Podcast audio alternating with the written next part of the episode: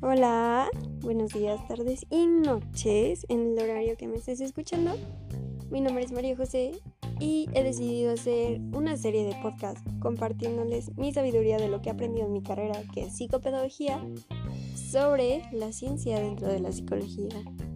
Y el primer tema que veremos el día de hoy es el de la histeria. Histeria, o mejor conocida como neurosis histérica o trastorno de conversión, pero esto ya lo veremos más adelante. Está entre el grupo de trastornos de la personalidad y el grupo de la neurosis. ¿Pero por qué? Bueno, la neurosis son este conjunto de enfermedades que se caracteriza por la alteración en el sistema nervioso. ¿Y qué pasa con esto? Esto va a afectar la forma en la que se va a comportar un individuo, va a afectar sus sentimientos, su círculo social, y entonces esto produce que sea un problema en la personalidad. Pero, Majo, ¿cómo es que surge esta enfermedad? Bueno, esta enfermedad es demasiado, demasiado antigua, tanto que está presente en la época de los griegos. Entonces uno de los grandes pensadores de esa época era Hipócrates. Y él la denominó pues la enfermedad del útero. Platón retoma esta idea y obviamente quienes vamos a tener útero y matriz vamos a ser las mujeres. Entonces solo es una enfermedad asociada a las mujeres. Se dice que cuando una mujer no podía tener hijos, todo este mal corría por todo su cuerpo, enfermándola de, enfermedades bastante raras como es la histeria. Pasan los años y en la época del cristianismo se creía que las mujeres con histeria era porque estaban poseídas con demonios. Hasta que de repente nos topamos con el siglo XIX y llega este gran personaje, es un neurólogo, el, el neurólogo Charcot, que va a decir que más bien la histeria es porque es una lesión funcional en el cerebro. O sea, ya está planteando la idea de una neurosis y plantea que no solo también es una enfermedad de las mujeres, sino que también los hombres la, van a padecer. Entonces, para sus investigaciones fue a este hospicio que se llama San Luis Saint-Pétrier, donde contrató a distintos fotógrafos.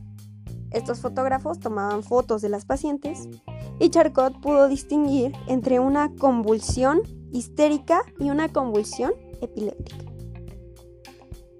Y bueno, también clasificó esto que se llama histeria mayor, que donde las pacientes van a tener crisis de 15 minutos con cuatro periodos. Y bueno, estos cuatro periodos van a ser el primero el epiletoide, el segundo movimientos, el tercero actitudes pasionales y el cuatro delirio terminal. Y él producía estos cuadros de histeria por medio de la hipnosis. Entonces, justamente por esto fue muy criticado, porque en lugar de estar curando la histeria, generaba más histeria a sus pacientes para observar cuáles eran los síntomas o la forma en las que iban interactuando con su entorno. Gracias a esto, él llegó a la conclusión de que todos estos fenómenos eran causados por la autosugestión de las mismas pacientes. Y bueno, es a este, este punto donde aparece uno de nuestros santos patrones. Ay, sí. No, este señor Sigmund Freud. Y él nos va a decir que más bien la histeria es se da porque hay un mensaje encriptado en nuestro subconsciente que se está reprimiendo, ¿no? Y que quiere salir. Y que cuando se descifre este mensaje, vamos a poder saber qué le está pasando al histérico y qué está generando sus convulsiones. Él entonces va a seguir los pasos de Charcot y va a tratar a las pacientes de histeria con la hipnosis. Pero después se dio cuenta que realmente pues esto no estaba funcionando que pues la estaba generando más, ¿no? Entonces él desarrolló algo que hoy en día se conoce como asociación libre. Y aún se sigue utilizando en varios consultorios de terapeutas. Y esto se trata de que los pacientes tienen que hablar libremente de lo que se les venga a la cabeza. sueños, recuerdos, pensamientos y todo lo demás. También descubrió que en los hombres la histeria se da por miedos, por impotencia sexual, por miedo a la homosexualidad, por miedo a la castración, etcétera, etcétera. Entonces, ¿cuáles son las causas o qué es lo que produce todos estos cuadros de histeria en un paciente? Y las tres causas para Freud eran inefectividad sexual, trauma sexual real y trauma sexual falso. El trauma sexual real va a aparecer en la pubertad, que es cuando nosotros empezamos a despertar sexualmente.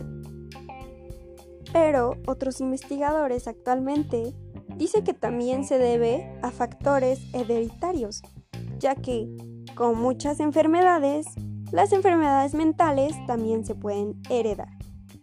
Aún no está 100% comprobado, pero sí hay algunos casos. Y también se dice que la histeria se causa por encontrarse en un estado depresivo. Pero bueno, Majo, ¿y cómo puedo saber si a lo mejor tengo histeria o si alguien que conozco tiene histeria?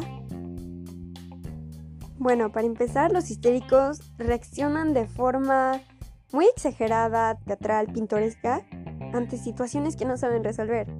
Y un ejemplo que se me viene a la mente es esta escena de María del Barrio donde entra Soraya y dice, ¿qué haces besando a la lisiada? Y empieza a empujar a todo el mundo y así. Entonces, algo así se podría decir, que es como actúan los histéricos. Es el actuar como con mucho melodrama, con mucha intensidad. Pero también uno de los síntomas clave para saber si alguien tiene histeria o algo que se puede diagnosticar tal vez, es que al principio les hablaba de que se considera eh, un trastorno de conversión. Es decir, que todos sus males psíquicos los va a reflejar en alguna parte de su cuerpo. Un histérico, por ejemplo, puede decir, ay, es que tengo diarrea, pero él no ha comido nada eh, que le haga daño o no comió a lo mejor algo que le dé alergia. O no sé, por ejemplo, podría decir, ay, es que eh, tengo gripa. Pero, pues no tiene como tal un virus. Entonces, más o menos es así como el histérico lleva sus males psíquicos hacia otras partes del cuerpo, pero sin mostrar síntomas y sin ningún daño físico. Y un claro ejemplo de esto lo podemos observar en una serie que se llama Una familia de 10 y de hecho aparece una tía muy cómica que es la tía Licha, que a cada rato se está quejando de un dolor, ¿no? Que a cada rato es que, ay, me duele la columna, es que, ay, tengo esto, ¿no? Cuando en realidad se ve completamente sana. Bueno, ese es un claro ejemplo de histeria, señores. Claro, esta enfermedad no va a ser fácil para el paciente. Porque como cualquier enfermedad causa problemas. Digo, creo que a nadie le gusta enfermarse, ¿no? Y bueno, otra, otro de los síntomas es que van a ser muy dependientes de las personas. Si tienen una pareja, si tienen un amigo, si viven con sus padres. Entonces, no les va a ayudar mucho tampoco a socializar, ¿no? Porque siempre quieren pues estar con esa persona. Y incluso, y contradictorio, es que quieren ser siempre también el centro de atención por lo que suelen también manipular a las personas, ¿no? Haciéndolo, haciéndolos creer cosas. Cuando no logran sus objetivos, caen en depresión o amenazan con suicidio. Y si ya la histeria es demasiado grave, pueden hasta incluso incapacitarse, sin ir a trabajar, sin ir a la escuela. Entonces pues creo que un histérico realmente no la pasa del todo bien. Y bueno, ya para terminar mi gente les daré algunos datos curiosos sobre esta enfermedad. Algunos de los trastornos asociados son la depresión mayor, el complejo narcisista y claro, la personalidad múltiple o también la personalidad límite. Y bueno, otro dato bastante, bastante curioso es que en la antigüedad la histeria se trataba o se curaba más bien con que las mujeres tenían que ir con su doctor y este les daba un masaje pélvico. Y bueno, ya sabemos por dónde va el asunto, claro. Y fue de aquí donde de hecho se sacó el vibrador. Entonces, espero que hayan aprendido mucho de este podcast. Estaré subiendo muchos más. Y bueno, solo espero que lo escuchen. Los amo. Si lo escucharon hasta el final, les mando un fuerte abrazo y espero, espero que se lleven algo en sus mentes y que no lo repriman en el subconsciente, en el inconsciente.